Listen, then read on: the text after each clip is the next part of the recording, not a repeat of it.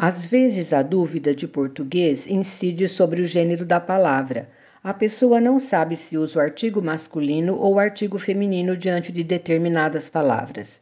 Algumas delas são emprestadas de outras línguas, como é o caso de vernissage, palavra francesa masculina que não sofreu aportuguesamento. Ao pé da letra quer dizer envernizamento, mas nós a usamos com significado de abertura de exposição de obra de arte.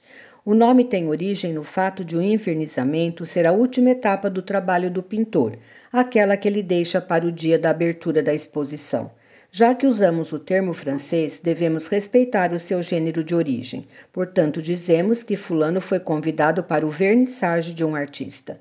Caso semelhante ocorre com o nome daquela bolsinha que serve para guardar objetos de uso pessoal que quase toda mulher carrega na bolsa, necessaire. Mas como o termo é francês, é melhor seguir o seu gênero original, que é o masculino, portanto, o nécessaire. Também é francês a palavra mousse, que tem grafia portuguesada. É uma palavra feminina, tanto a mousse de chocolate como a mousse para os cabelos. Muita gente pensa que se diz o mousse, mas nesse caso temos um feminino, a mousse.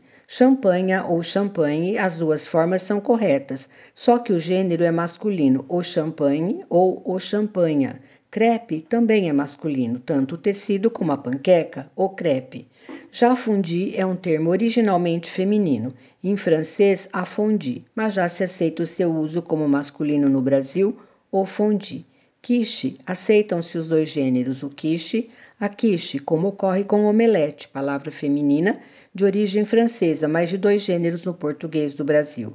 Cobaia só se usa no feminino, exatamente como cal, alface, dizemos, portanto, a cobaia, a cal, a alface e o pé de alface. Já a palavra dó, no sentido de compaixão, é o dó que sentimos foi muito grande. Console, tsunami são nomes masculinos. Beliche também é masculino, mas bicama é feminino. O beliche, a bicama. Noite é palavra feminina, mas pernoite é masculina. A noite, o pernoite. Praxe é um termo feminino, dizemos a praxe.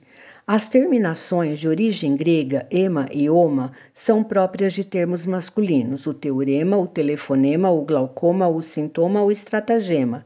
Entre os nomes de doença causam dúvidas a dengue e a cólera.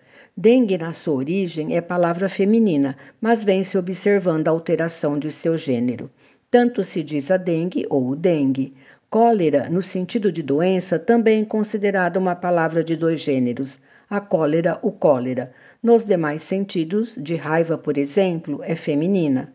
Modelo e manequim no passado eram termos exclusivamente masculinos, mesmo que se referissem às mulheres.